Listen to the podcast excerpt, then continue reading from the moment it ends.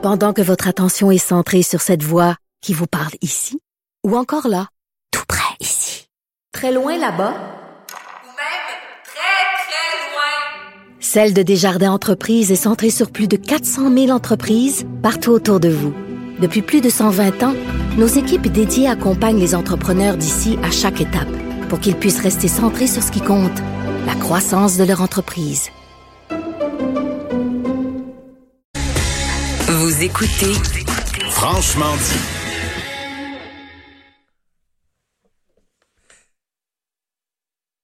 C'est Antoine Robitaille. On va parler maintenant du tournoi des premiers ministres entre René Lévesque et Jacques Parizeau. Je pense que la cause est assez entendue entre René Lévesque et Jacques Parizeau. S'il y a eu Jacques Parizeau, c'est grâce à René Lévesque. Alors, vous avez, hein, je sais quoi, ça se termine euh, ce jeudi où on va savoir quel est le premier ministre qui vous est le plus cher dans votre cœur. Je pense que les gens vont dire René Lévesque. Tous les sondages le disent tout le temps. Chaque fois qu'on demande aux C'est qui votre premier ministre préféré, les gens disent tout le temps René Lévesque. On a tendance à magnifier un peu le personnage et à oublier la fin de sa carrière. Ça me fait tout le temps penser à, à Beau Dommage. Beau dommage, les gens disent Ah, beau dommage, c'est extraordinaire. Oui, mais moi, je suis allé au dernier show, les, derniers shows de Beau dommage. Je me souviens d'un spectacle au Saint-Denis où la salle était vraiment là, aux trois quarts vide. Là. Euh, c'est, comme on, on, a oublié la, la fin de ce groupe-là. On pense tout le temps, lorsqu'on parle de ce groupe-là, on parle tout le temps des grandes années où c'était fantastique et tout ça. Mais à la fin, ça fait un peu pout pout pout. Et c'est la même chose, René Lévesque aussi. Là. On pense à ces grandes années, le premier gouvernement qui a fondé, la victoire du Parti québécois, tout ça. Mais on oublie euh, la façon dont René Lévesque est parti. Ça s'est un peu mal terminé. Antoine, t'es là? Oui, bonjour. Salut, René Lévesque contre Jacques Parizeau. Oui, euh, ça devient un combat de séquistes, hein, notre affaire.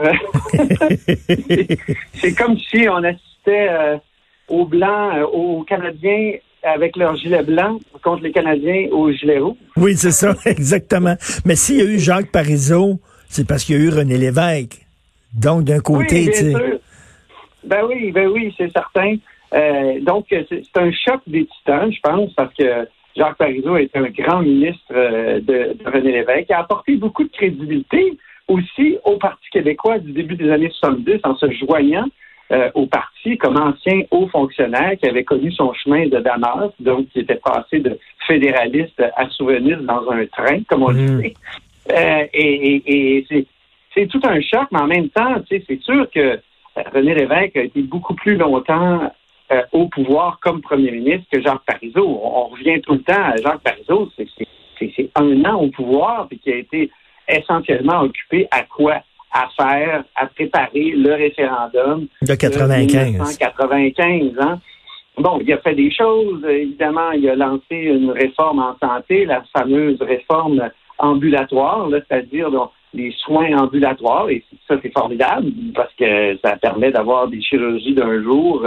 Avant, on passait trois, quatre jours à, à l'hôpital pour une chirurgie mineure. Donc, il mm. y, y, a des choses qui ont vraiment changé avec son grand ministre de la Santé, Jean Rochon. Ça a été, c'était un, un, gouvernement euh, important. Là. Jean Campeau, ministre des Finances, l'ancien euh, de la Caisse de dépôt, et on était prêt pour faire euh, la souveraineté. Il faut voir le degré de préparation, d'ailleurs ça impressionne encore aujourd'hui. Jacques Parizeau était prêt. Il n'a pas été là longtemps, mais si ça avait marché, le référendum, euh, si s'il y avait un oui.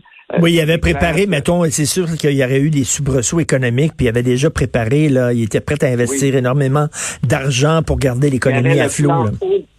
il y avait le plan haut.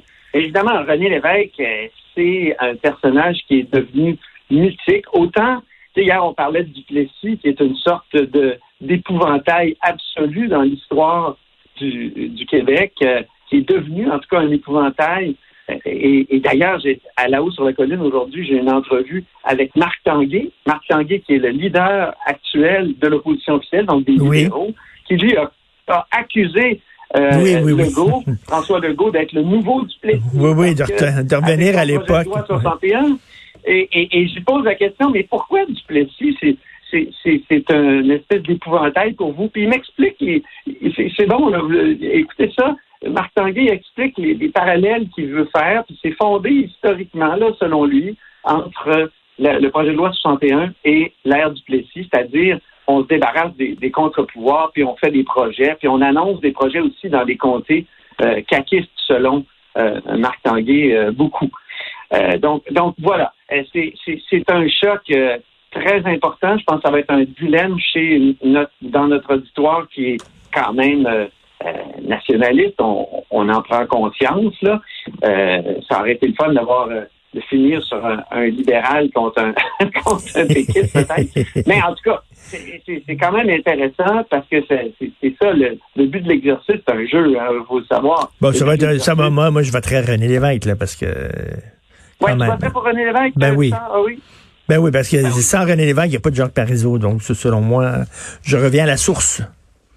Oui, c'est Mais ça. même si j'embarque pas dans la mythologie, le, le- on, a- on, on l'a sanctifié, René Lévesque. Là. Veux dire, on l'a mis plus grand qu'il l'était, puis on oublie euh, aussi sa sortie de piste. Et à la fin, euh, au PQ, on, on, lui- a montré la porte. On voulait plus rien savoir de lui. Ça s'est mal terminé, là, l'épisode de René Lévesque. Il y a toujours Jonathan aussi, Jonathan Trudeau, qui soulève, à chaque fois qu'on parle de René Lévesque, il a remarqué, il dit Ah, ben, il, il a posé une question et il a osé faire un référendum, puis probablement qu'on ne peut pas euh, contester son sens démocratique à René Lévesque, mais en même temps qu'il nous a embarqués dans une sorte de spirale sans fin.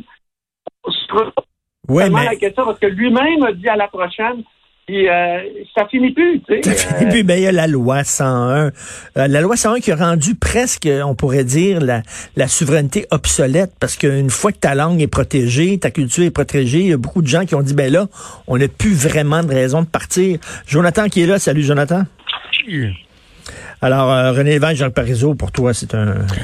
Oh, mais ça, oui, ça va être René. Lévesque quand même. Ben oui. Euh, mais malgré mes, mes, mes petites réserves que que- qu'Antoine vient d'évoquer, l'espèce d'astérix que je mettrais dans, dans l'évaluation de notre appréciation globale de René Lévesque, euh, il reste que l'impact que l'homme a eu comme premier ministre, sa capacité à, à- à mobiliser euh, un peuple, d'arriver avec un nouveau parti politique, de l'amener au pouvoir euh, assez rapidement, de mettre en place une équipe euh, pratiquement inégalée là, depuis euh, depuis ce temps-là euh, en, en tant que, euh, que conseil des ministres. Écoute, l'homme avait beau ne pas être parfait à l'image des Québécois, il reste que il a accompli de grandes choses. C'est intéressant de voir comment on en arrive à, à, à, à cette finale-là, mais en même temps, euh, c'est comme des fois tu vas avoir deux associations au hockey. Tu le sais que dans une des associations, il y a la meilleure équipe de la ligue qui va arriver en finale. tu sais. Puis là, tu, tu vas regarder dans l'autre association ce qui va se passer. Dans le cas de René Lévesque, c'est un peu ça. Tu sais. Ben oui. Euh, Je pense pas qu'il y ait personne qui va être surpris de voir René Lévesque euh, arriver en finale et euh, Ouais. éventuellement peut-être être le vainqueur de notre grand tournoi. Ouais, Euh, Oui, mais Jonathan, juste un petit mot, je pense que c'est aussi notre auditoire qui est très nationaliste va se séparer entre les purs et durs et ceux qui sont prêts à faire des compromis parce que Hmm. D'un côté, c'est la souveraineté association, l'autre, c'est la souveraineté partenariat, mais plutôt souveraineté que partenariat.